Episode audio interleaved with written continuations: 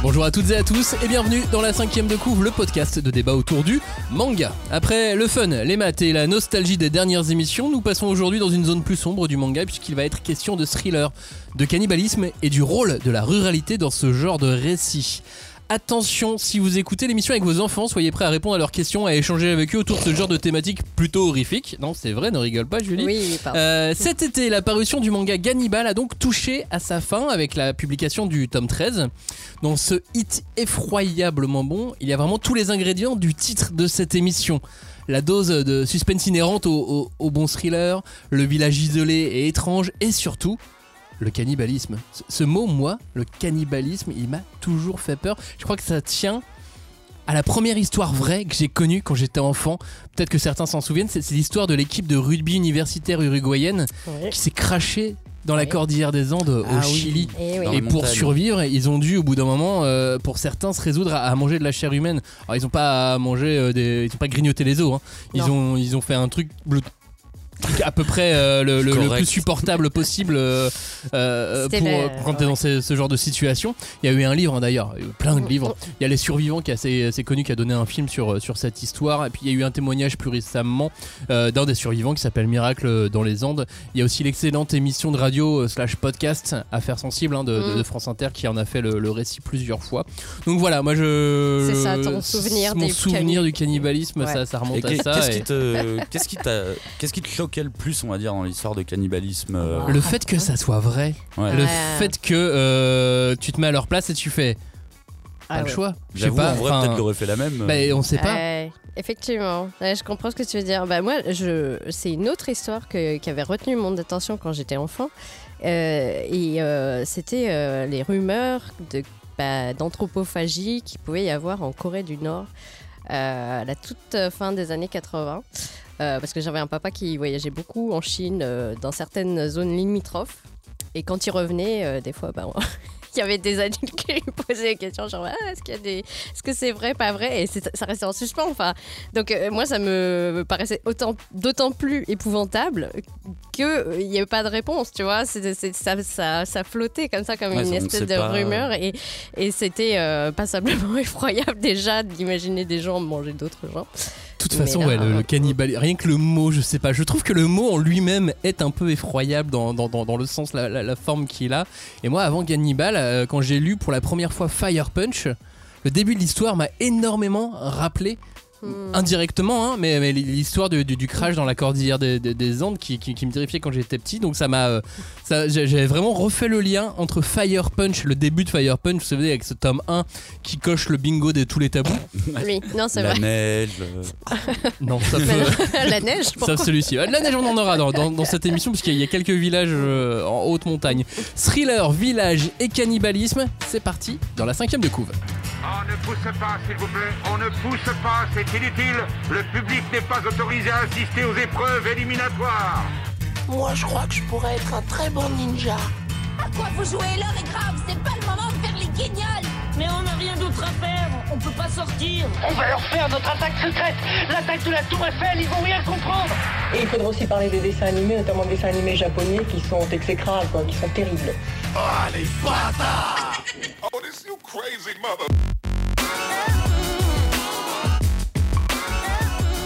La cinquième de couve, c'est le seul podcast où tous ensemble nous allons découper, disséquer, dépecer, charcuter et aimer des thrillers ruraux. Salut Julie, salut Cagnard. Bonjour. Alors ce, ce bon air de la campagne là, vous le sentez Ah Ouais, oui, on le- sent bien le, le bon le- air vicié de la campagne. euh, La grillade, tout ça Oh, Dans la campagne, quand ça sent la mort, bah, c'est peut-être juste un troupeau d'animaux qui est mort, tu vois. C'est vrai, tout à fait. Ou un cadavre. Dans cette émission, on va donc parler du rôle de la ruralité dans les récits euh, thriller et épouvante. Mais il est question de, de manga quasi uniquement, il n'est pas question euh, d'animé. Et on va évidemment revenir sur l'autre ingrédient terrifiant du manga Gannibal, j'ai nommé donc le cannibalisme. On n'a pas prévu décrire en détail des scènes, hein, donc n'ayez pas peur non plus. Vous pouvez écouter cette émission avant de vous coucher. Oui, Normalement, ça ça, devrait aller. ça devrait aller. Faut juste pas lire un des mangas forcément qu'on va vous conseiller avant de vous coucher, ça c'est autre chose. Si vous nous découvrez, sachez que nous revenons chaque semaine avec une heure de podcast, parfois plus, rarement moins pour parler de manga. Parfois nous proposons des émissions chouchou, comme la semaine dernière sur Naruto. Parfois c'est de l'analyse chiffrée comme il y a deux semaines, et puis aujourd'hui c'est de l'analyse avec un, un soupçon de foi d'opinion et un délicieux Chianti. Si vous aimez ce qu'on fait, abonnez-vous, activez les notifications, visitez nos pages sur les réseaux sociaux, allez faire un tour sur notre bon vieux blog la cinquième de couvre.fr. Donc, dans cette émission, on va principalement parler du manga Gannibal, mais on va revenir sur d'autres titres qui ont euh, leur place à, leur manière, comme euh, Noise, King of Eden. Kitaro aussi, pourquoi pas, The Summer Ikao Died, Time Shadows, Arasaki qui vient tout juste de sortir, ou même euh, Monster pour euh, la fin, bien évidemment Fire Punch. Mais on va commencer par, euh, alors pas par Shiki, mais par, euh, par Gannibal, Julie. Je te propose de faire un pitch rapidement. Gannibal, Oui. un manga de Masaaki Ninomiya sorti en 2018 au Japon. Après avoir provoqué un incident majeur, un policier, Daigo Agawa, emmène sa femme et sa fille vivre dans un village de montagne isolé. L'endroit semble incroyable, magnifique pour se remettre de cette épreuve, malgré la disparition mystérieuse du précédent officier qui était affecté euh, là-bas. Et un jour, le, le corps d'une vieille femme est retrouvé dans la montagne. La famille Goto affirme qu'elle a été attaquée par un ours, mais Daigo remarque une trace de morsure humaine. Et donc, voilà. Il est évident que tout n'est pas comme il paraît dans ce village. Et ouais, bah, Gannibal, euh, oui, c'était un, un bon titre. Je pense qu'on a, on a vite été mordu. ho. Euh, parce que, bon, toi, tu nous disais, ah, il y a des scènes horribles. Bon, euh, En fait, c'est pas qu'il y a des scènes horribles, c'est-à-dire que Il y a une ambiance horrible. dès ma première lecture, il y a un moment donné où j'ouvrais, je voyais des choses qui, qui apparaissaient devant moi, j'ai fait ah ah. Mais tu l'as Ah. lu quand même. J'ai continué évidemment. Mais euh, non, je trouve que le, bah, propos est quand même, euh, comment dire, vite affiché hein, quand tu vois les couvertures qui sont proposées, euh, les graphismes, la couverture avec le, logo rouge sang qui voilà qui s'étale comme ça sur toute la page. Euh, moi, je, trouvais aussi que vraiment, Gannibal était un peu euh, à part dans la liste qu'on a fait rapidement à l'instant, parce qu'il y a vraiment une violence qui est très vite mise en avant. Euh, c'est pas même si les premières pages peuvent paraître euh, comment dire euh, un peu faussement joyeuses etc bah justement il y a une espèce d'artificialité qui est vite remise en question par le personnage principal. Et on, on se prend vraiment graphiquement cette violence plein les mirettes quoi parce que voilà d'habitude je dirais que ce genre de thriller d'ambiance pesante joue sur plutôt une violence on dit euh, psychologique Et masqué c'est- ou voilà, à, il y a des choses demi dévoilées. voilà, qui sont pas euh, nettes, qui sont ambiguës. Et là, vraiment, euh, bah, que ça soit le- les cadavres, les, les- les morts euh, violentes, euh, que ça soit bah, les, les états aussi dans lesquels ça, ça met euh, ces personnages, euh, parce qu'il y a une espèce de, d'aussi d'engouement aussi pour euh, bah, euh, quelque chose qui est, bah, comment dire, j'allais dire presque tribal, vraiment de, de- de cette force du groupe qui fait que bah, quand on est en, en foule, ça devient n'importe quoi. Voilà. Enfin, et donc tout ça est très très vite retranscrit par un trait vraiment nerveux, très brut, gras, aussi. ah ouais, du, du- du- de, de cet auteur, de Ninomiya Masaki. Et euh, je trouve que ça participe vraiment à imprimer longtemps le lecteur. Quoi. Et alors c'est marrant que tu te dises que la violence arrive tout de suite, tout de suite dans, dans, dans le récit. Moi, la lecture, j'en ai pas eu l'impression, mais en revanche, j'ai regardé l'adaptation euh, live qui a été euh, produite oui. par, par Disney. Par Tout Disney. va bien, tout va bien. Oui, oui, c'est sur Disney Plus, la société, et euh, qui est disponible en France, hein, sous-titré tout ça, euh, traduit en brésilien et en, en espagnol, mais sinon c'est c'est en VOST euh, pour VOSTFR pour, pour, pour la France. Euh, eux, ils ont choisi effectivement de commencer par des scènes violentes. Mm. Ouais. Dès le début de la série, ce qu'ils ont légèrement, euh, légèrement adapté, enfin, ce qui- ce Oui, qu'il oui, faut, comme quoi. une, euh, Après non, ça, après ça reste tout le temps la même chose, hein, donc c'est Ouais. euh, c'est un- peu ennuyeux quand on connaît le manga. Mais euh, mais voilà, ils ont ils ont choisi de commencer direct par quelque chose d'assez d'assez violent. Et je trouvais ça assez euh, assez surprenant parce que moi j'avais pas été pris par la violence tout de suite dans le manga. D'accord. Bah, en fait, je pense que effectivement, peut-être les. Allez, moi je, je te dis, au deuxième tome, ça part en vrille. Enfin, peut-être le premier tome laisse encore planer une sorte de doute, etc. Et il arrive un moment où tu as quand même des premières révélations qui amènent sérieusement notre policier Agawa euh, Dai- Daigo de à se poser les questions et certaines questions ne sont pas les bonnes. Enfin, il ne faut pas questionner certaines choses. T'en dis quoi, toi, Cagnard? Bah moi déjà je suis vraiment hyper content parce que cette émission m'a permis de lire euh, Gannibal parce que j'avais lu le tome 1 euh, à la sortie du à la sortie du manga et je vais être honnête avec vous euh, je trouvais ce manga un peu trop criard tu vois il gueulait un Mm. petit peu trop genre Waouh, c'est chaud ce qui se passe dans le manga, tu vois, rien que le titre. J'étais là, ouais, ok, d'accord. Donc, déjà, tu, tu déflores la thématique de, de- de ton bouquin euh, dès, dès la page euh, d'entrée. Et euh, quand je commençais, quand j'ai commencé le titre, en fait, j'ai été plutôt happé, comme tu dis, par l'esprit limite un peu humoristique qu'on a au début. Le retour à la réalité très rapide de la violence, pas forcément de la violence humaine, hein, de la violence par rapport aux animaux ou autres. Et vraiment, j'ai été quasi hypnotisé par, euh, par cette lecture, tu vois. Le problème, c'est que je l'avais lu euh, que le tome 1 et euh, tu sais, bah, comme d'habitude, je me suis dit, bon, bah, la suite, je, je- je la lirai plus tard, quoi. Du coup, là, ça m'a forcé à les enchaîner. euh, donc, c'était c'est vraiment une bonne, euh, c'est une bonne nouvelle, tu vois, quand j'ai fait yes, je vais devoir, entre guillemets, lire Gannibal, j'étais vraiment euh, hyper content. Enfin, reprendre pour le coup.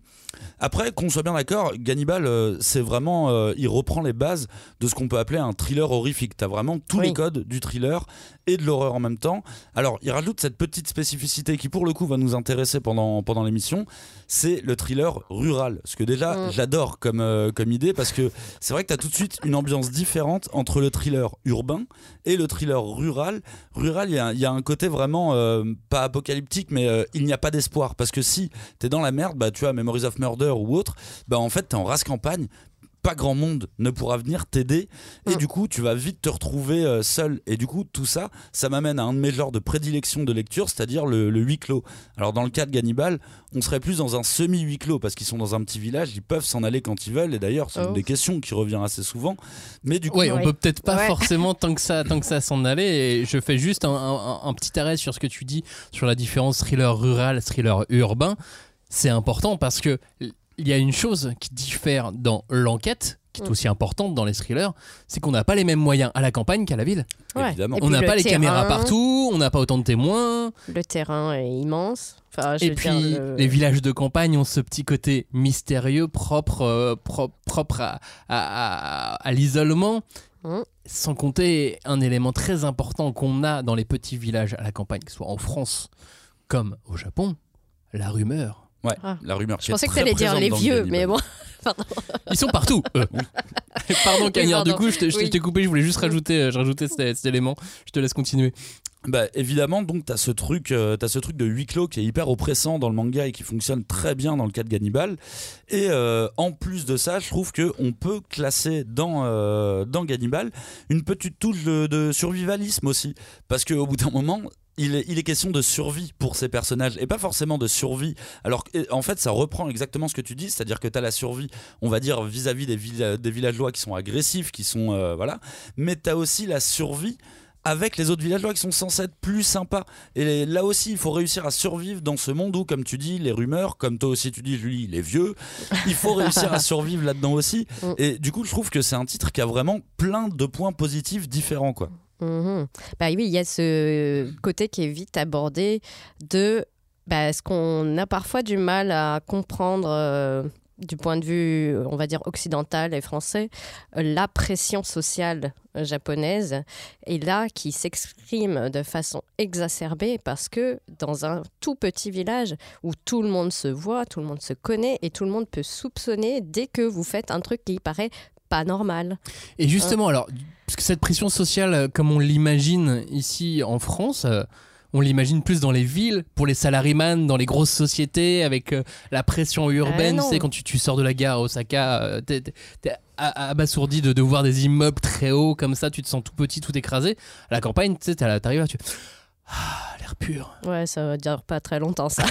Ouais, mais tu Non, vois, c'est justement ouais. un des points forts de Gannibal, je trouve, pour le coup, c'est cette notion de pression sociale, parce que faut comprendre que les personnages arrivent dans ce village, donc ils veulent aussi s'intégrer, mine de rien. Mm. Et en fait, on va très vite comprendre que l'intégration par les villageois, alors ça passe pas par du cannibalisme, mais ça passe par des séries de règles Mm. à respecter. Et alors, je vais peut-être un petit peu abuser, mais au final, les scènes avec le reste de la population qui leur indique comment on doit vivre dans ce village, comment on doit montrer euh, son respect, eh ben, limite, je les ai trouvées encore plus oppressantes que les scènes violentes. Parce qu'il y avait énormément de scènes où j'étais là, mais rebelle-toi, enfin, ok, c'est les règles et c'est la politesse, mais ne te laisse pas faire. Et je trouve que ça, c'est une force, vraiment.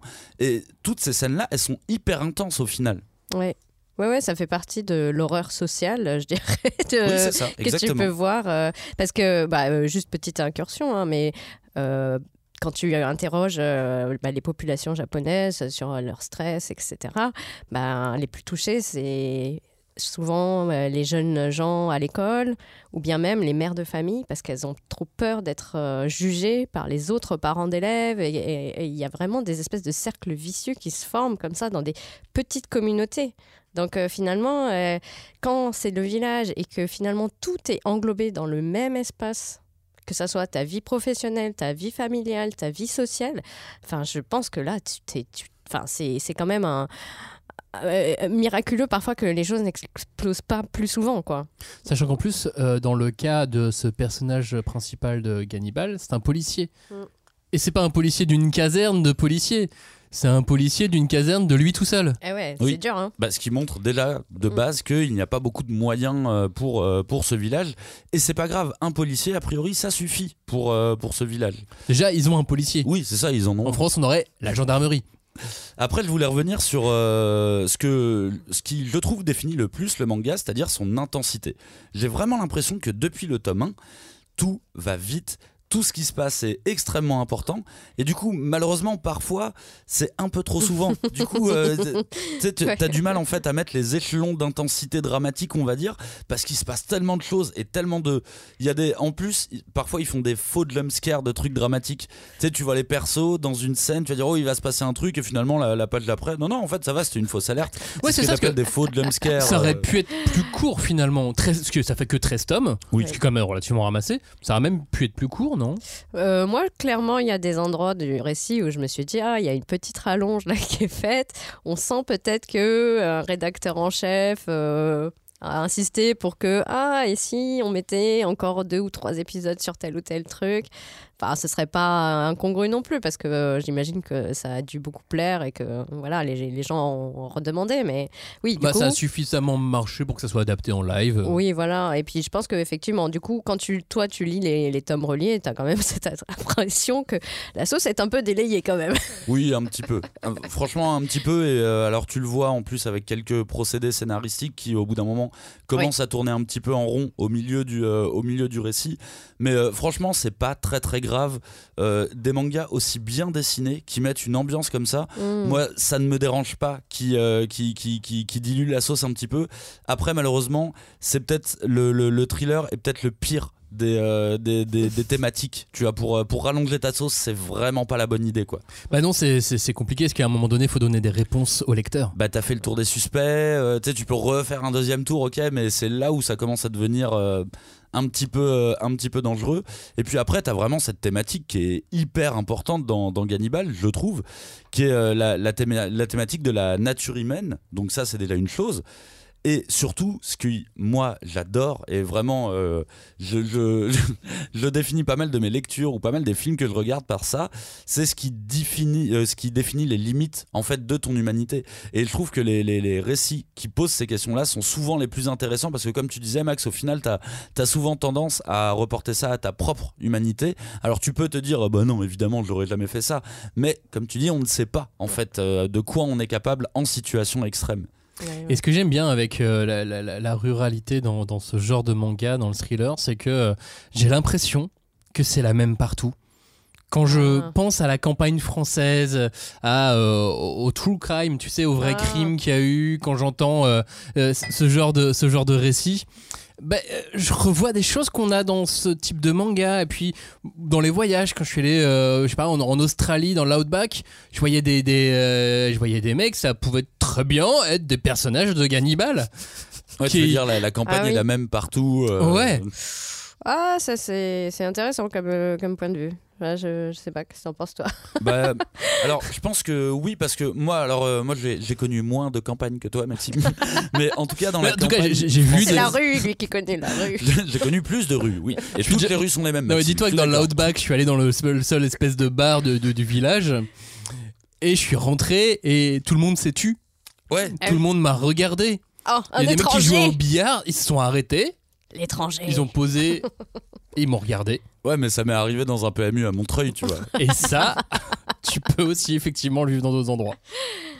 Mais je trouve ça, je trouve ça intéressant. Et puis en plus, tu parles de, tu parles de l'Australie. euh, je trouve que ça fait une transition parfaite par rapport à ce que le voulait, euh, ce que le voulait aborder ensuite. C'est que pour moi, tu vois, Gannibal, s'il y avait un sous-titre à faire, c'est vraiment voyage, voyage chez les rednecks, quoi. c'est vraiment euh, les oubliés de la mondialisation. Et du coup, t'as la thématique cannibale qui fait, bah, qui m'a évidemment fait penser à Massacre à la tronçonneuse, parce que là, quand tu vas voir la famille Goto, c'est c'est vraiment ouais, welcome to the rednecks, et ça va, tu sais que ça va être compliqué, quoi. D'ailleurs, si vous vous intéressez à toute la culture redneck, j'ai vu une vidéo hyper intéressante sur YouTube. La chaîne s'appelle Le Coin du Bis et il a fait tout un historique de la, de la vision du redneck dans le cinéma. C'est passionnant, ça dure une heure, mais c'est vraiment passionnant de voir euh, comment cette culture a évolué et comment elle a changé. Hmm. Et c'est un truc, je trouve, qui est archi présent dans, dans Cannibal. Et l'idée, c'est toujours vraiment d'opposer deux conceptions du monde au travers de combats de deux familles diamétralement opposées. Donc, je pars vraiment euh, du, prin- du, du- du principe simple que tout le monde a un petit peu les bases, euh, tu vois, du récit redneck, on va dire, survival, survival redneck. Mais tu prends la colline à des yeux, c'est exactement la même chose. C'est une famille moderne qui va arriver. Bon, là, c'est même plus des rednecks, là, on est au stade au-dessus des, des- des rednecks. Ou en dessous, autre peut-être, niveau non de tours mortels Ouais. peut-être. Mais euh, du coup, tu as toujours cette, cette opposition entre des gens qui sont censés être modernes, cultivés, et les, vraiment les mecs qu'on a oubliés et qui, euh, qui maintenant évoluent avec, leurs propres règles. Et du coup, tout ça, ça, émine- ça amène évidemment à un affrontement. Et souvent, ça permet de, encore une fois, questionner la nature humaine et de voir est-ce que les gens qui, sont, qui se disent si modernes que ça, est-ce que en conditions extrêmes, bah, eux aussi ne vont pas commencer à perdre leur humanité quoi. Hmm. Oui, après, bon, il y a la question très vite euh, abordée du vernis social, hein, euh, de qu'est-ce qu'on cache, comment on se présente aux autres, qu'est-ce qu'on veut montrer et que et aussi, bah, finalement, ce qu'on montre malgré soi. C'est euh, une, une thématique aussi qu'on qu'on n'a pas, enfin qui est abordée hein, finalement dans, dans Cannibal quand on, on- lit euh, euh, attentivement parce que finalement tout le monde a des choses à cacher, tout le monde a des choses à, à dire aussi. C'est- c'est- Et non, moi je, je- je trouve que c'est intéressant le, le côté comment dire redneck. euh, euh, comment, euh, apposé à la thématique japonaise parce que euh, ça joue vraiment ça fait un, un très fort contraste avec tout ce qu'on nous présente du Japon en général Hein, on a l'habitude, comme tu disais, de voir les grandes villes, les tours immenses, les carrefours où il y a des millions de gens qui se croisent chaque jour sans se parler. Et puis là, bah, en fait, euh, eh, on chasse des ours, ouais. aussi, on Ouais. chasse aussi des ours. Et encore, tu vois, Ouais. même parce que, alors attention, il faut pas non plus euh, transposer le redneck euh, de délivrance à celui de, Ouais. de Cannibal. Ce n'est pas les mêmes rednecks. Il y a plein de rednecks différents. Mais tu vois, même là Le tout, c'est d'avoir le cou bien bronzé, hein, c'est oui, le principe. ça. hein, et de- voilà. une, belle, une belle queue de cheval, on va dire. Bah Mais- non, parce que ça cache le bronzage derrière dans le Ah, le mulet, voilà, c'est ça. Je pensais plus au mulet. Mais euh, tu vois, dans le cas de Gannibal, je trouve que c'est encore plus intéressant parce que, alors, t'as vraiment cette étape des rednecks. C'est les, c'est les gotos. Ils sont identifiés dès le début du bouquin. T'as aucun mal à. Si t'as énormément de mal à imaginer ce qu'ils font, t'oses pas y croire, on va dire plutôt. Mais tu vois, je trouve que derrière, il y a aussi une fulgurance de l'auteur, c'est qu'on passe des, des, des rednecks aux habitants du village, qui eux aussi, bah, tu sais, ils vivent dans une espèce d'illusion de perfection. Limite, ça ressemble un petit peu à une dystopie. Genre, on est tous heureux dans ce village, tout le monde s'aime bien. Oh là, attention, il ne faut pas être méchant avec ses voisins. Et je Tiens, voilà que- des légumes. Oui, voilà des légumes, et t'as intérêt à les prendre, les légumes. Et je tu t'apporte bah, la viande après. c'est euh, exactement ce qu'on qu'on disait tout à l'heure sur la pression que ça rajoute euh, que ça rajoute au titre. Donc je trouve que l'auteur il se laisse pas aller non plus, tu vois, il se laisse pas aller à un truc hyper classique, il oppose vraiment différents euh, différents types de pression et ce qui fait que en fait en tant que lecteur, t'es euh, vraiment t'es boxé pendant tout le titre entre la pression de, de, de tout ce qu'il peut y avoir dans ce village quoi. Après, euh, tout n'est pas négatif dans la ruralité. hein. Là, on est sur un thriller horrifique avec des cannibales. Euh, Oui, ça, limite quand même le. on fait des champ. comparaisons avec plein d'autres endroits du monde, dont la France, mais euh, ça ne se passe pas comme ça partout. Bah non, non, non, l'idée n'est pas de taper Évidemment. sur euh, les gens qui vivent en campagne. En fait, ça serait même euh, tout l'inverse pour nous, Parisiens. On rêve tous d'avoir une maison en campagne. Ah bah non. Hum, Ah bon? Ah, je croyais. Bon, Bah, j'a- J'allais vous payer une maison en campagne. Ah ok, Ah. donc là, dans, ce cas-là, Ouais. dans ce cas-là, c'est c'est autre bon. chose. c'est ça, c'est autre chose. non, mais c'est vrai que la, ce- la- la- la campagne japonaise, elle a une particularité, c'est euh, c'est d'être quelque chose de comment dire hors du temps.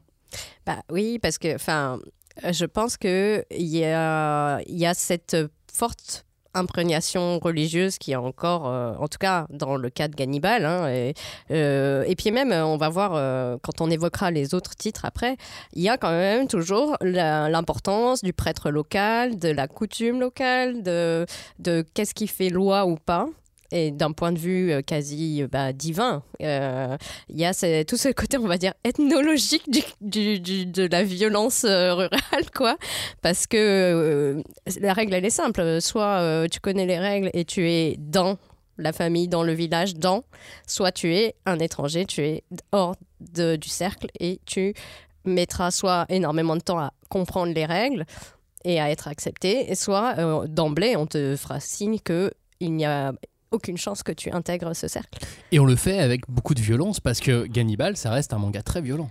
Oui, Oui. quand même. de- Oui, oui, et, oui. et qui pose la, et qui pose la question d'un peu toutes les violences au final. Comme on disait euh, un petit peu au début, c'est la violence envers les hommes, mais t'as des scènes violentes avec des animaux aussi.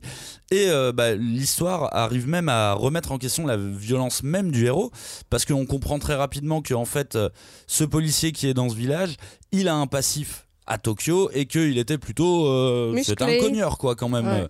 et du coup j'adore ce concept même de remettre en question la, la- la violence du héros. Et parce que évidemment ça m'a fait penser à un film que j'adore que je conseille si vous avez déjà lu Cannibal. N'hésitez pas à regarder le film coréen J'ai rencontré le diable de Mm. Kim Jin-woon qui est un film de vengeance où un, un, un policier euh, va traquer le, le- le tueur, euh, le tueur de sa femme, tueur cannibale évidemment.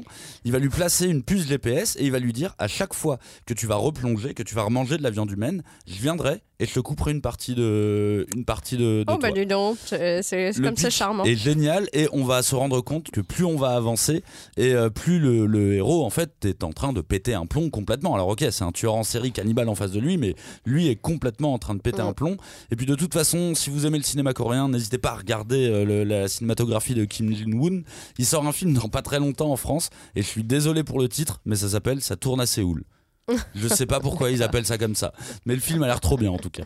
Bah, après, le, le cinéma coréen, en termes de thriller horrifique, ils savent. euh, Ah, ils ils savent faire, ouais. Ouais, ils savent, ils savent cla- cla- clairement faire. Et puis donc, bah voilà, tu as utilisé le, le- le mot cannibale, euh, on l'utilise peu ou prou, mais euh, c'est l'élément principal de Gannibal. Oui, Oui. complètement. C'est le cannibalisme, c'est quand même quelque chose qui, comme on le disait dans l'intro de cette émission, nous, nous, nous touche d'une aux manière tripes. ou d'une autre, nous prend au trip, effectivement. Euh, J'aime pas trop les abats, moi. Mais, euh, mais c'est quelque chose d'assez. euh, qui- te secoue en, en ton, en ton âme de lecteur. T'es es devant, tu peux pas lire sans te poser quelques questions quand même. Quoi. Ah bah t'es sur la pire ignominie humaine, tu vois quelque part c'est vraiment le degré zéro quoi. Tu manges, tu manges ton semblable, c'est vraiment que t'es au bout, euh, au, au bout du rouleau. Et d'ailleurs ça va être un des, des- des processus de questionnement du héros pendant tout le manga, hein, qui va continuer à se dire mais non c'est pas possible. Évidemment qu'ils sont pas, euh, évidemment qu'ils sont pas cannibales, sauf que bah mine de rien tout porte à y croire euh, Ouais. quand même quoi. Bah après, euh, pour revenir à, à Gannibal, je trouve qu'il y a, comme tu disais tout à l'heure, effectivement le rythme est effréné. Euh, Il n'y a pas de temps mort et des fois tu es vraiment essoufflé à la fin de ta lecture parce que tu dis quand est-ce que ça va s'arrêter, toute cette pression qu'il te met, etc. Mais malgré tout, il y a quand même une gradation. Euh, dans les révélations qui se font, dans les, les éléments qui te donnent petit à petit pour que tu comprennes euh, ce qui se fait, ce qui, ce qui a, lieu en fait euh, dans, dans les, ce les tenants, les aboutissants de, ce n'est pas juste Oui. des gens qui mangent les- d'autres Non, non, non, justement, il y a autre chose. Euh, et en fait, euh, enfin, je, je pense que quand même, euh, arrivé au, au tome 10, tu comprends aussi que la vengeance est un des éléments les plus, euh, comment dire, prégnants de toute cette histoire, quoi. Alors c'est un des bons ingrédients du thriller en même temps. C'est marrant parce que je voulais mettre ça dans ce podcast et je me suis dit, mais non mec, t'as dit ça pour Naruto la semaine dernière. tu, vas, tu vas pas dire héritage et vengeance. Les deux mêmes oui, arguments pour un seinen et un shonen, tu vois. Ouais, mais héritage et vengeance, ça va dans Oui. énormément, éno- énormément de, mangas. Le cannibalisme, est-ce qu'on le découvre dans le manga avec Gannibal? Pas tant que ça, parce qu'on on l'a vu avec Fire Punch, donc on a pu le voir aussi?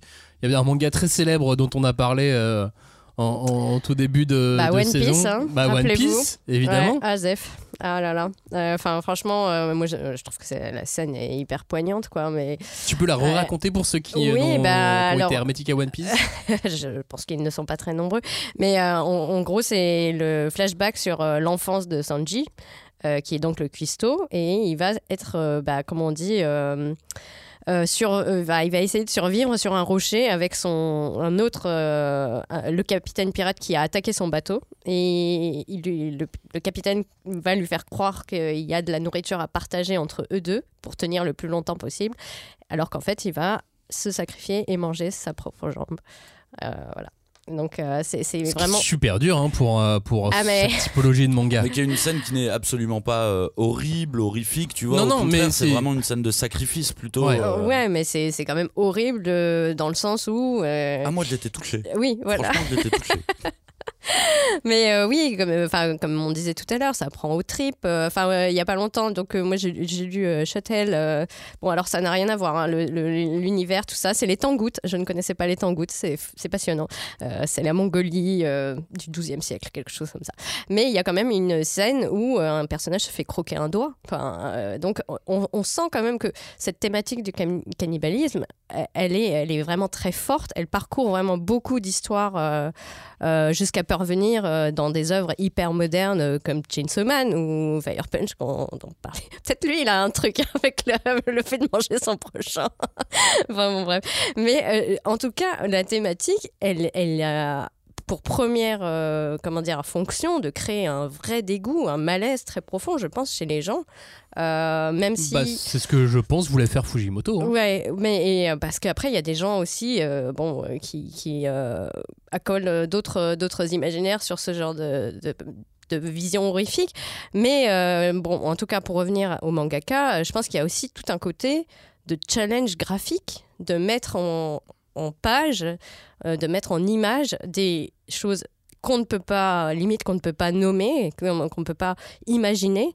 Et euh, sachant que c'est aussi une espèce de clin d'œil à ce que moi j'appellerais l'art euh, académique. Les beaux-arts ont beaucoup mis en scène des corps nus, en tout cas l'art occidental. On en parlait avec Fujimoto la dernière fois, il est très imprégné par l'art, l'histoire de l'art occidental. Et je pense qu'il y a quand même ce jeu sur le détournement des travaux anatomiques euh, où tu étudies les corps pour euh, voilà euh, enfin euh, je sais je crois que c'est Daniel Pénac qui disait bah, si vous voulez être des bons médecins allez au Louvre c'est là où vous verrez les meilleurs cadavres quoi enfin c'est c'est enfin qui fait dire ça à un de ses personnages Mais c'est vrai que. Fujimoto, que ce soit dans Chainsaw Man, même plus dans, dans Fire Punch, il met ça superbement bien en scène parce que ça sert en plus son récit. Bah, effectivement, alors pour moi, dans Chainsaw Man, on est plus sur une notion de cannibalisme parce que, euh, au final, le, le- le héros bouffe d'autres monstres. Du coup, bah, tu perds Ah. ce côté humanité. Donc, moi je euh, pensais pas à ça Mais euh, par, par contre sur euh, par contre sur sur Fire Punch, je trouve que c'est un, un élément qui est au contraire décisif parce que on est quand même dans une société post-apocalyptique qui n'a plus de ressources et euh, les, les, les, les, êtres humains donc sont obligés au final de se nourrir euh, de se nourrir avec de la viande de la viande humaine. Et ce que j'avais adoré c'est les, euh, les dirigeants de ce monde on va dire qui arrivent et qui les traitent comme des bêtes quoi. Alors que eux c'est vraiment les pires saloperies de la terre Mm. mais ils ont cette espèce de, de, de raffinement de dire oui mais nous, nous on ne mange pas d'humains alors ça va et du coup bah, dans Fire Punch tu te retrouves du côté des cannibales en fait en te disant bah ouais mais je suis désolé je suis un peu d'accord avec eux quoi En plus, euh, ce qu'il faut expliquer par rapport au tout début de Fire Punch, c'est que euh, il se coupe des membres qu'il euh, qu'il sert à manger parce qu'il peut peuvent euh, il repousser. repousser. Donc la question c'est est-ce que ça reste encore des humains? Enfin, et C'est Et voilà. aussi euh, cette question qui est Et sous-jacente. tu pensais à quoi pour Chainsaw Man? Euh, Moi je pensais, alors attention spoiler, euh, si vous n'avez pas lu la fin du premier, euh, la première de deux minutes ou de une. Bah, je pensais à Makima qui finit en petite Tupperware quoi et qui est mangé par Denji. petit à petit oui c'est vrai, qui est une façon comme une autre effectivement de voilà de comment dire bah, de digérer les événements. Voilà, Euh, maintenant on voilà. revient. Si vous êtes de retour, c'est bon. On, Voilà, on vous avez assez avancé euh, le, le podcast pour pas vous faire spoiler. Mais Euh, tu voulais dire quoi sur, euh, sur l'histoire du. Sur quoi? Bah, en fait, non, je voulais repartir sur le cannibalisme parce que finalement, enfin, ça nous paraît à juste titre horrible et euh, vraiment d'être euh, le dernier recours. Mais on a tendance à oublier que c'était quand même un fait euh, qui était relativement courant, qui en tout cas a été relaté dans des récits. Bah, je pense notamment à tout ce qui est à, à trait à l'exploration. au monde maritime, parce que jusqu'au 19e siècle, bah, la seule façon de voyager, c'était le bateau, et il y avait beaucoup d'expéditions qui se terminaient de façon vraiment tragique, Comme dans One Piece. comme dans One Piece, effectivement. Et euh, il y a eu, il y a, euh, enfin, on, on a pu euh, parfois euh, retrouver vraiment des traces très précises de certains naufrages avec euh, des, des conséquences absolument dramatiques, et dont le dernier en date, c'est le drame de la Cordillère des Andes de, de 1972, quoi. Bah déjà, tu pars du, du, du principe que en fait c'était présent dans pas mal de cultures aussi Oui. à, à certains moments. Et comme tu dis, en fait, ce qu'on a un peu tendance à oublier parce qu'on voit ça tout de suite comme un truc un peu mythique, euh, mythologique, voire. Bah en fait, euh, ce qui amène le cannibalisme, c'est souvent les situations bah, tout simplement extrêmes. Et euh, je me souviens que j'avais vu une vidéo sur le sur le Japon pendant la Seconde Guerre mondiale et que Mm. le- cette culture du cannibalisme, en fait, elle vient un petit peu de là parce que en fait, il y avait certaines îles que le Japon protégeait. Ils avaient très peu de ressources. Les Américains avaient coupé complètement leurs ressources. Du coup, oui, la légende disait qu'ils mangeaient des soldats, euh, des soldats américains, mais en fait, c'était le cas. Mais c'était pas pour montrer qu'ils étaient cruels. C'était parce qu'ils avaient pas une, ils avaient plus rien à bouffer, quoi. C'est un truc qu'on étudie peu à l'école, hein, la guerre du, du- du Pacifique, enfin la, la- Ah oui. la- la- toute la partie, tout l'affrontement euh, japonais et américain euh, pendant la Seconde Guerre mondiale. Mais il y a énormément de choses à étudier. Il s'est passé énormément de choses qu'on voit très très peu nous euh, en France à l'école. Ouais, ouais, complètement. Non, mais euh, enfin, je pensais plutôt euh, rebondir sur ce que tu disais sur le mythe, en fait. Parce que moi, je, je parlerai d'un autre mythe qui est vraiment la différenciation homme versus sauvage.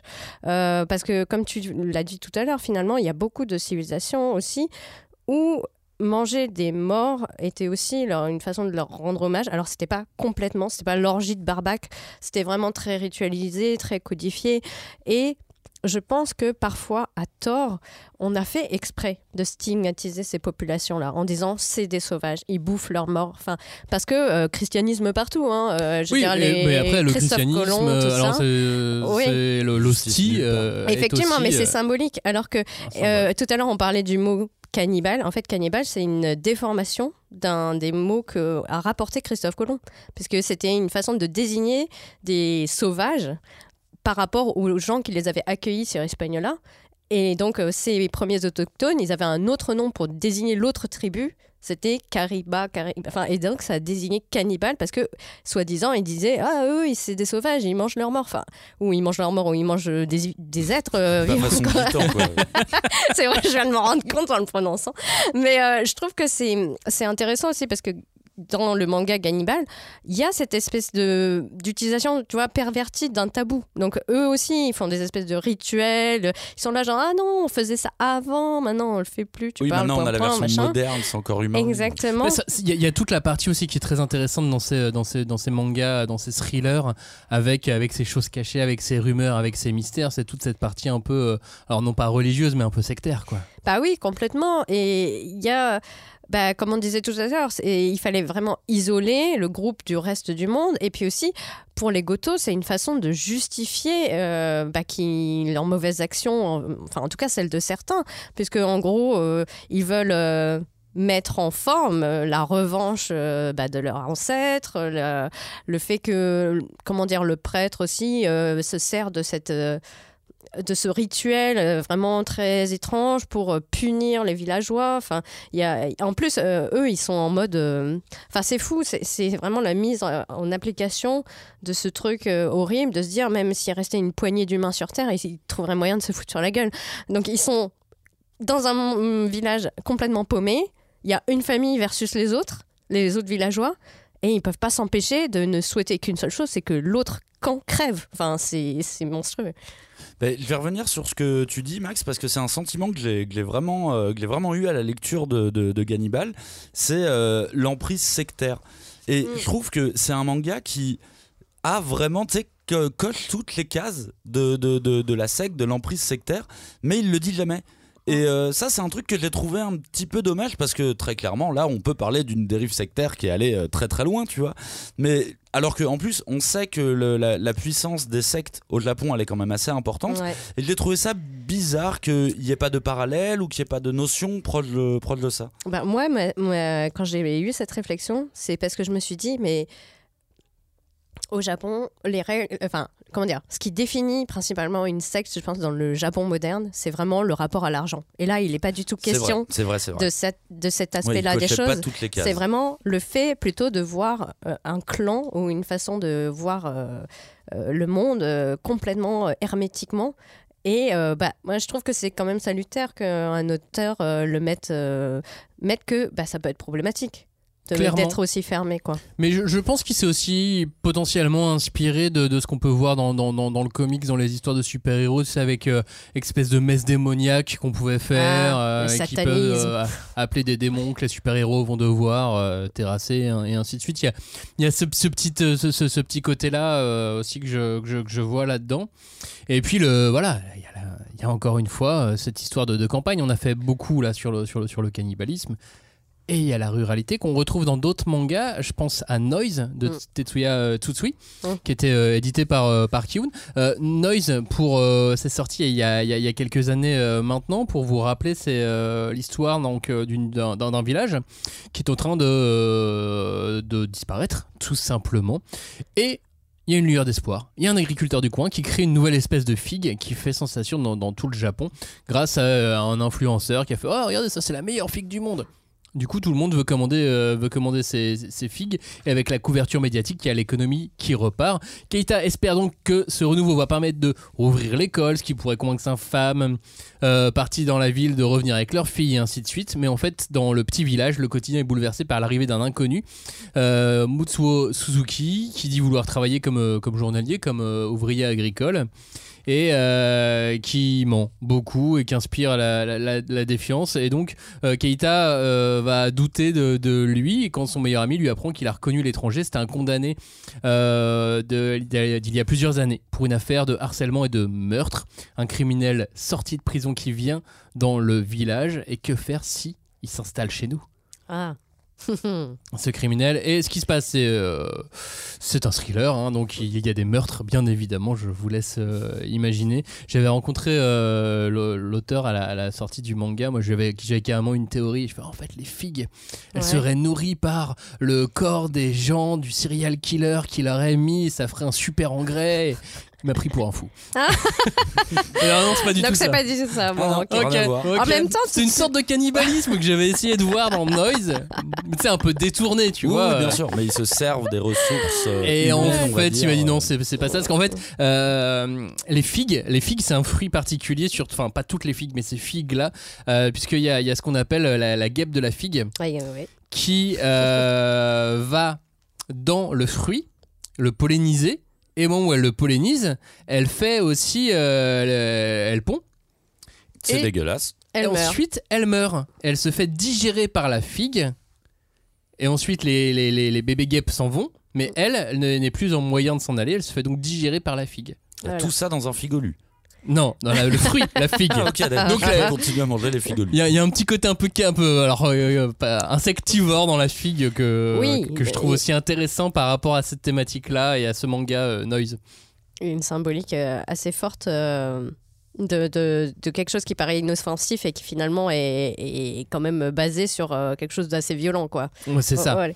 Mais euh, il, il a une certaine violence, hein, Noise, ce manga quand même. Bah après, enfin moi je, je n'ai pas lu Noise, mais je, je me souviens que Tsutsui, il est quand même, il a un regard tellement perçant sur la société japonaise. Enfin, quand tu vois le pitch, tu sais que ça va pas forcément. Comment dire, tu vas, il va connaître des moments très sombres, quoi. T'en dis quoi, toi, Cagnard Bah, euh, tout pareil, Tutsui, c'est un auteur qu'on qu'on adore ici et depuis, euh, et depuis très longtemps. Euh, on est encore dans le cadre euh, de, de, de l'arrivée d'un inconnu dans, dans un village. Euh, l'arrivée de quelqu'un en fait qui va, euh, qui va changer la, petite vie bien rythmée de, ce village. Et là, on, a encore euh, ce, bel exemple de société parfaite, comme on peut en avoir dans, dans Gannibal, mais qui au final rapidement montre ses limites et encore une fois les limites de la tolérance humaine. Au final, dans ce genre de titre, ce que je remarque, c'est qu'il est souvent question de moralité dans ce type d'ouvrage. Et pour moi, il y a un petit peu deux moralités. Il y a la moralité que tu affiches, la moralité que tu affiches devant tout le monde, et celle que, en fait, tu caches au fond de toi. Et Noise est vraiment un parfait exemple de, retournement de situation de Ah, on pensait que lui était cruel, mais en fait, lui, en fait, ce petit papy tout sympa, lui aussi est très violent. Et je trouve que c'est toujours hyper intéressant de jouer comme ça avec des codes, parce qu'attention, en plus, Noise a cette force d'y aller à la caricature. Au début du manga, tu te dis, mais attends, c'est un peu abusé là quand même. Mais le problème, c'est qu'il suit son récit de manière hyper intelligente et il détourne les codes vraiment de manière assez brillante. Et alors, il suit la caricature au point où, quand j'ai lu Noise pour la première fois, je me suis vraiment dit, ah, ça pourrait être un village français. Ah. Tu vois, la, la, ri- la- La la ruralité ruralité. de manière, de manière large, voilà. C'est c'est Ah. T'y tiens à ce assez concept. incroyable. Bah, Ouais. c'est La peut-être- ruralité internationale. Bah, c'est une- peut-être une conséquence de la globalité, hein, on sait pas. Enfin, je sais pas. Mais euh, bah, pour revenir à- sur la ruralité, bon, on sait que c'est pas un topos littéraire propre au manga. Enfin, je veux dire, Non, ouais. euh, il y en a, on a cité plein de films dès le départ. On a dit qu'on parlerait pas d'animé, mais il y a plein d'animés qui parlent de ce sujet-là. Des jeux vidéo. hein, euh, je pensais à Higurashi no Naku Colony, hein, donc euh, le sanglot des cigales, qui était très bien trouvé, je trouve, hein, en français. Et euh, mais euh, je pense que, enfin, vraiment, c'est quelque chose qui est riche, en fait, qui parce que ça permet beaucoup de choses d'avoir ce thème-là. D'une part, tu as quand même d'emblée cette idée de l'isolation, vraiment spatiale, et en même temps que tu isoles, tu encadres quelque chose, tu encadres un espace et ton scénario ne peut se déployer finalement que, comme tu disais tout à l'heure, Kalien, dans un huis clos. Donc, qui aussi joue sur cette, euh, cette image très euh, psychologique de maîtriser quelque chose, de vraiment pouvoir euh, savoir qui fait quoi à n'importe quel moment, à enfin, et, et je pense que pour un auteur, c'est aussi euh, très important, quoi, de pouvoir maîtriser son, son sujet euh, à ce point-là. Un huis clos plus ou moins large qu'on retrouve aussi dans l'attaque des titans, par exemple. Ouais, Complètement. C'est vrai. Qui tient, euh, Oui, qui tient comme huis clos. hein. Ils sont enfermés dans, euh, entre, les, Mm. entre ces murs. Voilà. Et donc, voilà, pour le, le, enfin le, comment dire, l'autre versant en fait de, de ce qui est le, ce que permet le thème de la ruralité, je dirais que ça, ça facilite aussi bah, l'observation de règles tacites. De, rituels particuliers, de ce qu'on disait tout à l'heure, des euh, voilà, il y a des temples avec des croyances euh, locales, euh, des choses auxquelles bah, tout étranger devra se soumettre pour pouvoir être accepté ou pas. Et euh, en fait, ces règles-là, elles sont très clairement endémiques, autochtones. Personne n'en a jamais entendu parler en dehors de ce patelin. Et moi, je trouve que ce qui fait que, en général, ça marche bien pour le manga, c'est que ça permet effectivement, comme je disais tout à l'heure, de voir un autre Japon, un Japon qu'on connaît pas ou qu'on fantasme beaucoup. Euh, et je pense qu'il y a aussi énormément de jeunes japonais qui ne connaissent plus les euh, le coutume locales, qui ont une vague idée de ce que c'était que euh, tel ou tel euh, rituel, telle ou telle fête. Et peut-être que malgré tout, ça, ça répond à une espèce d'angoisse de pas savoir d'où on vient, de qu'est-ce qu'on a, qu'est-ce que les ancêtres ont, essayé de perpétuer jusqu'à présent et qui risquerait de disparaître, puisque la ruralité au Japon, c'est un énorme sujet, je veux dire, dans l'actualité là-bas, puisque les villages vieillissent, il y a de moins en moins de jeunes qui veulent s'y installer. Peut-être là, on, on assiste à, à certains regains d'intérêt, mais euh, ça va être difficile. Hein, le baby boom là-bas, c'est quand même beaucoup plus grand que ce que nous, on, on a connu aussi. Quoi. Il y a beaucoup de, de- de reportages sur, euh, sur le Japon, sur euh, le site d'Arte. Euh, Si jamais ça, ça vous intéresse, il y en a un sur euh, Le non sur le riz à Niigata qui, Ah. qui, qui- qui est assez incroyable parce qu'en plus c'est toujours tourné où ils arrivent à t'arracher des larmes en te parlant d'un Ouais. d'un producteur de riz. Oh, c'est incroyable, ils sont forts. Ah non, mais ils sont de forts toute ça. façon, euh, passez votre temps sur le replay de Arte, c'est ouf tout ce qu'il y a comme documentaire, Ah, c'est trop film bien. ou Et il y a euh, Japon Insolite aussi sur, euh, sur G1 où Oui. il y a eu beaucoup beaucoup d'épisodes sur, euh, sur la campagne au Japon. Il y a des choses sur la ville, mais, euh, mais les équipes sont allées énormément au Japon et ont tourné beaucoup de choses à, à la campagne aussi qui sont euh, très très très intéressantes. Euh, la campagne, le village isolé, c'est aussi propice pour proposer autre chose, des êtres qui en mangent d'autres. Mhm. Les vampires. Haha. Vampire et cannibalisme, ça marche? Enfin, ça marche pas parce que c'est pas. Parce qu'ils mangent des humains finalement, les vampires. et Ce Oui. ne sont pas des êtres humains. Mais euh, est-ce que par définition, c'est pas un tout petit peu des cannibales ou c'est pas un tout petit peu une sorte de symbolique du cannibalisme? Bah, ils aspirent la force vitale et quelque part c'est un petit peu ce qui se dit dans dans dans, dans Cannibal, euh, dans Cannibal et euh, dans d'autres récits de, de ce genre-là. Tu prends la vie de l'autre. Après par contre tu vois il y a un truc, c'est que vampire et cannibalisme je veux bien, mais vampire et ruralité ça je l'ai pas. Ah bon, mais Bah, pourquoi si, si, si on met des vampires dans un lieu isolé, ça donne euh, Shiki, qui est Yeah. dessiné par l'auteur de Oshin. Oui. Vous vous souvenez, Oshin, manga du Jump, quoi, et scénarisé par une célèbre écrivaine, Fuyumi O- Ono, qui est célèbre pour les, les 12 royaumes. Shiki, c'est un manga euh, compilé en, en 11 tomes. Euh, Sotoba, c'est un petit village qui est cerné par les, par les montagnes. Et un, un jour où il fait très chaud, on découvre trois cadavres, sans qu'on puisse déterminer vraiment les causes de la mort. Et au même moment, euh, Megumi, une jeune lycéenne, qui a un design très particulier, disparaît après avoir fait la connaissance des Kirishiki, une famille qui vient tout juste de s'installer dans un château sur les hauteurs du village et d'étranges événements se succèdent et ce ne sont que les prémices d'un été qui va être terrifiant et là il est clairement question de vampire. Ouais, et euh, Shiki, moi j'ai- un très bon souvenir de cette série.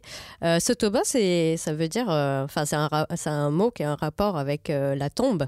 Et donc il y a vraiment d'entrée de jeu, tu sais que ça va pas bien se terminer cette histoire parce que euh, voilà là ça, ça joue pleinement sur euh, la limite entre le thriller mais le folklore horrifique dont on parlait tout à l'heure. Donc euh, le fait que voilà il y a une malédiction, des croyances locales et là bah, il y a ces fameux shiki, donc qui seraient des cadavres maudits, des cadavres démons. Moi, ce que j'aime beaucoup dans Shiki, c'est que il y a énormément de symboles, il y a énormément d'analyses qu'on peut faire parce que euh, il y, a, deux piliers, dans ce village, qui sont donc le directeur de l'hôpital, qu'on va dire euh, euh, incarne la raison moderne, le scientifisme, et à côté de ça, il y a le prêtre du temple bouddhique du coin qui, à côté de ça, écrit des, des romans euh, où il se pose des questions sur la nature humaine, sur la cruauté, etc.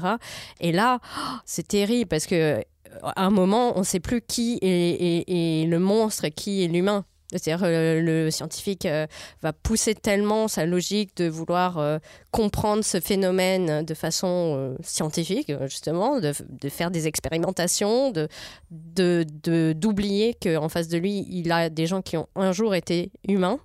Et de l'autre côté, le prêtre qui va se perdre dans le- bah, comment dire le- la- les, questionnements de sa foi, les questionnements de jusqu'où il peut tolérer euh, un être qui existe, donc qui existe euh, par la grâce de Dieu, on va dire, puisqu'il est, il est sous ses yeux.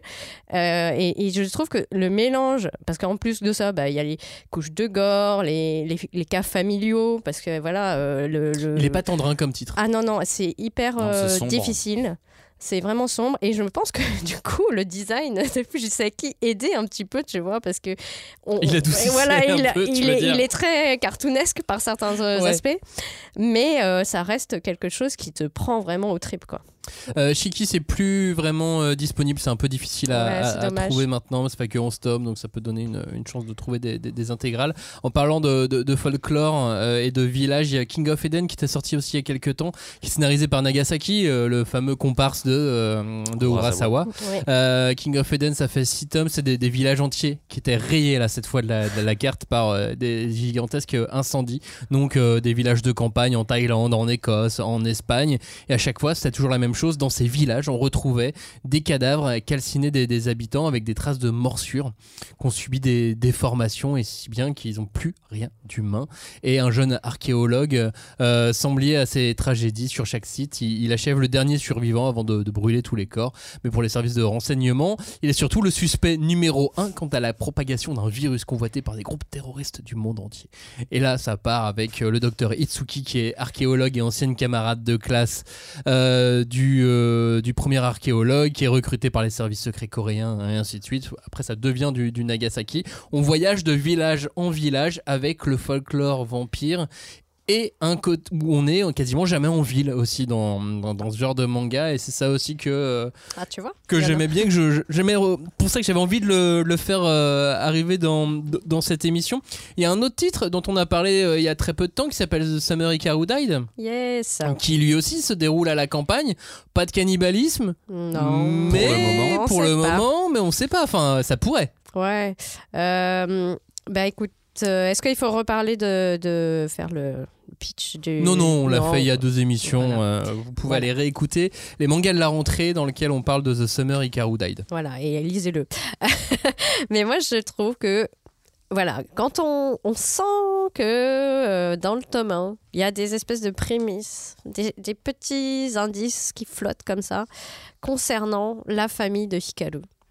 Concernant cette fameuse montagne où il serait allé, où il- dont il serait revenu. Mais oui, parce que tout est dans le titre. hein, C'est l'été où Hikaru est mort. Ouais. Et Mais pourtant, il est toujours là. est-ce que, que euh, sa famille voilà, ne serait pas comme une espèce de prêtre d'un ancien culte secret ou quelque chose comme ça? On ne sait pas encore. Tout est, tout est possible, Voilà. je trouve, dans, dans- Oui, dans oui, ce oui. titre. euh, J'aime bien. Pourquoi tu ris? Bah, parce que euh, j'ai, bah, je me suis dit, mais ils sont cons, pourquoi ils ont pas pris ce sous-titre? Le sous-titre de Max, c'est parfait. C'est l'été où Ikaru il est mort. Mais, il est toujours là. J'aime bien. Je- vraiment, j'aime bien. Je vais vendre mes services si tu veux. Je en tout cas, ça m'aurait encore plus attiré, je pense. Et évidemment, un titre que j'ai euh, que j'ai beaucoup aimé, je l'avais dit déjà dans l'émission de, de, de rentrée. Il y avait une notion que j'avais pas trop abordée quand on en a parlé, c'est le body horror. Je trouve qu'il y a énormément de notions de body horror dans Ikaru, euh, et, et ce dès le début. Et du coup, je suis très intrigué par vers où il va aller euh, avec ça. Bon, après, il faut garder en tête qu'on est vraiment euh, au début du titre. Donc euh, l'oppression pour moi là pour le moment elle vient plus de la situation de départ et pas forcément des autres personnes du village comme on a pu la voir dans, dans les, dans les autres titres. Même si il y a la rumeur et cette femme qui Oui. vient interpeller Hikaru Mm. au milieu du tome. Du coup, oui, c'est vrai que tu as aussi ce truc de message qui passe dans le, dans, dans le village. Par contre, oui, moi j'ai le côté euh, huis clos oppressant, ça je le ressens à mort dans, euh, dans Ikaru. non. non, mais tout ça pour dire que finalement, c'était un concept quand même qui était très utilisé euh, dans les light novels, dans les mangas, dans les jeux vidéo, les, les animés d'horreur. Donc, on- je, t'ai- je citais euh, rapidement la sé- série donc, des Higurashi ga Naku Colony. Mais en fait, enfin. Il faut quand même garder en tête que ça a été un, très très gros succès et que ça a instauré certaines bases, euh, puisque le design était très mignon moé avec beaucoup de personnages féminins et c'était horrible. Euh, Il y avait des situations horrifiques toutes les, tout, à chaque fois qu'on faisait euh, un, mouvement dans ce jeu. Euh, l'autre thème, comment dire, l'autre série auquel je pensais, c'était Another aussi, qui a été adoptée également en dessin animé, ou Mayo Iga, qui est disponible sur Crunchyroll, où pareil, c'est la thématique du village perdu. Où on ne sait pas ce qui va se passer, mais on sait que ça va mal se terminer. Quoi. Enfin, euh, Bah, le village perdu, c'est le village perdu. quoi. Voilà, exactement. Et même dans les. on- en parlait aussi dans les mangas de la rentrée, dans Yokai Wars. Ah oui, c'est vrai. À chaque fois, ils sont té- téléportés dans un, dans un village, euh, village yokai perdu euh, où ils vont se faire tuer, quoi. Et euh, je pense que euh, en cherchant bien, il y a quand même une, exception hein, pardon, à ces villages synonymes de malaise. Il y en a Je- plusieurs des exceptions. Oui, oui, oui, mais moi je pensais particulièrement à Underwater de Kiyun, puisque euh, bon, on a quand même certains éléments de la ruralité, du village abandonné, mais c'est un enfant, c'est une enfant en tout cas qui par le rêve, revisite un village qui a été englouti par un barrage.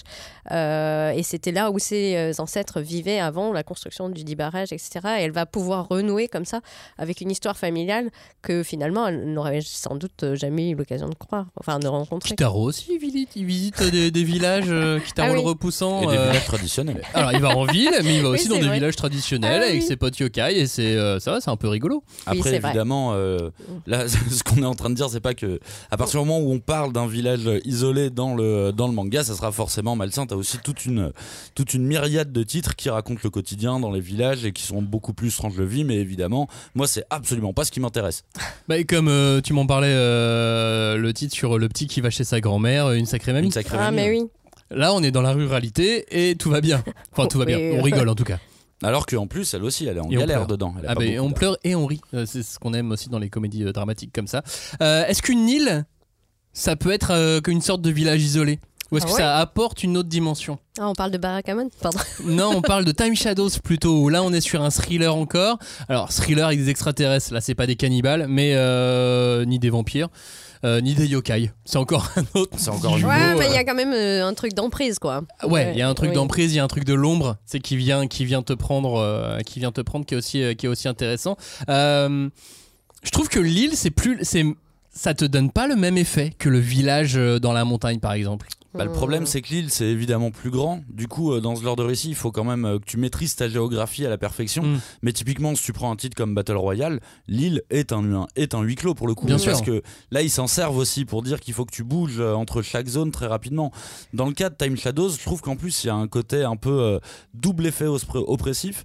Puisque bah, d'une part, tu as ce, côté euh, île isolée, il revient, enfin le héros revient sur son île d'enfance avec tous les gens qu'il connaît, qui ont, qui ont chacun un petit avis sur lui.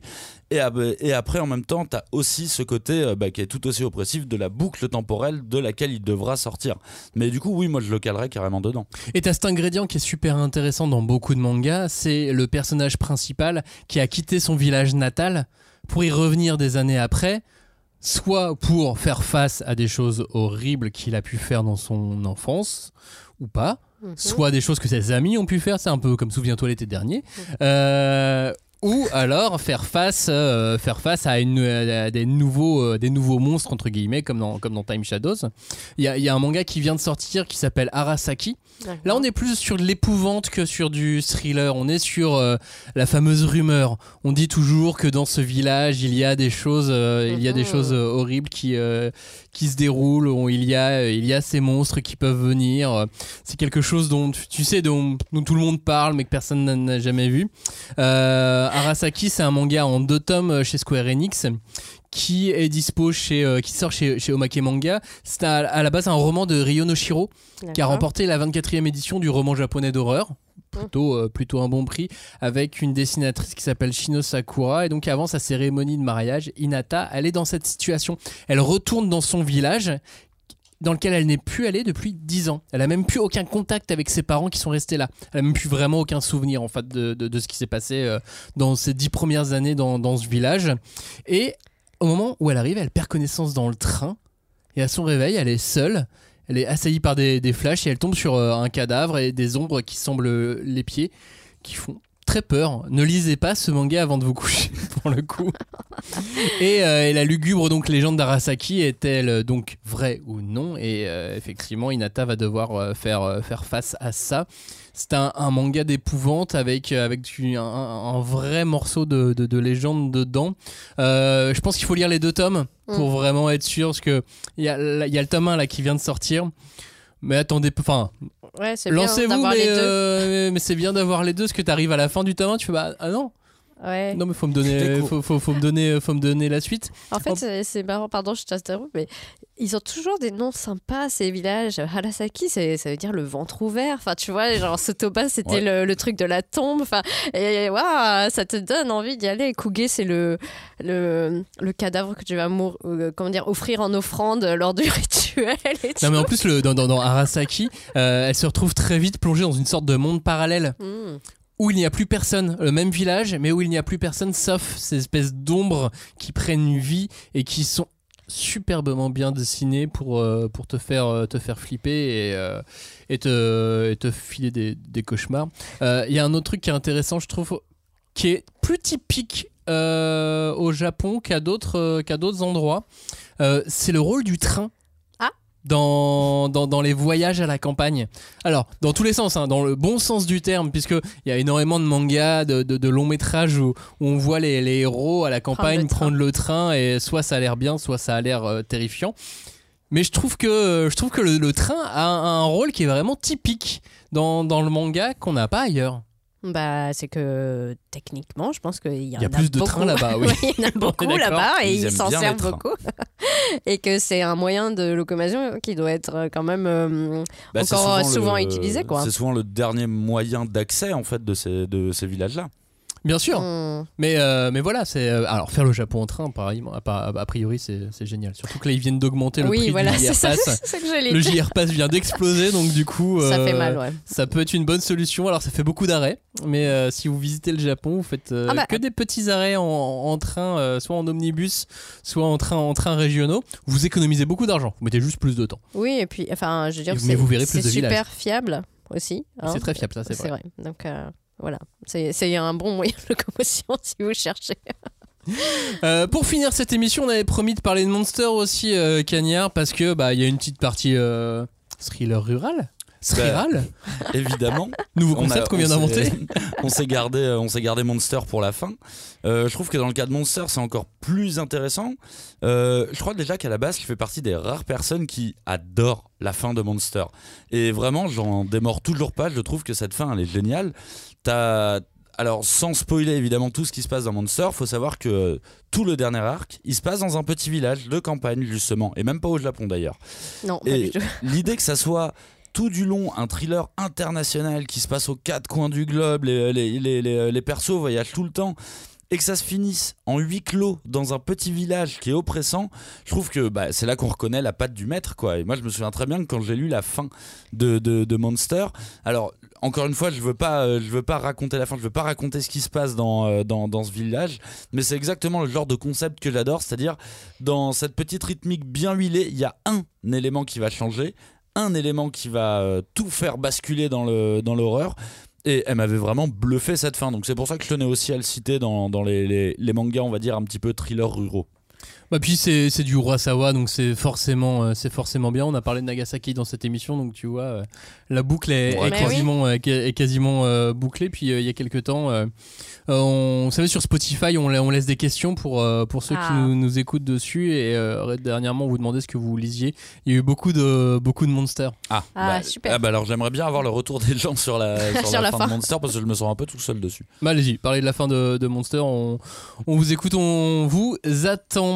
Euh, on arrive à la fin de cette émission, ça fait déjà euh, une heure, il va falloir qu'on passe à autre chose. On va se retrouver dimanche pour le supplément.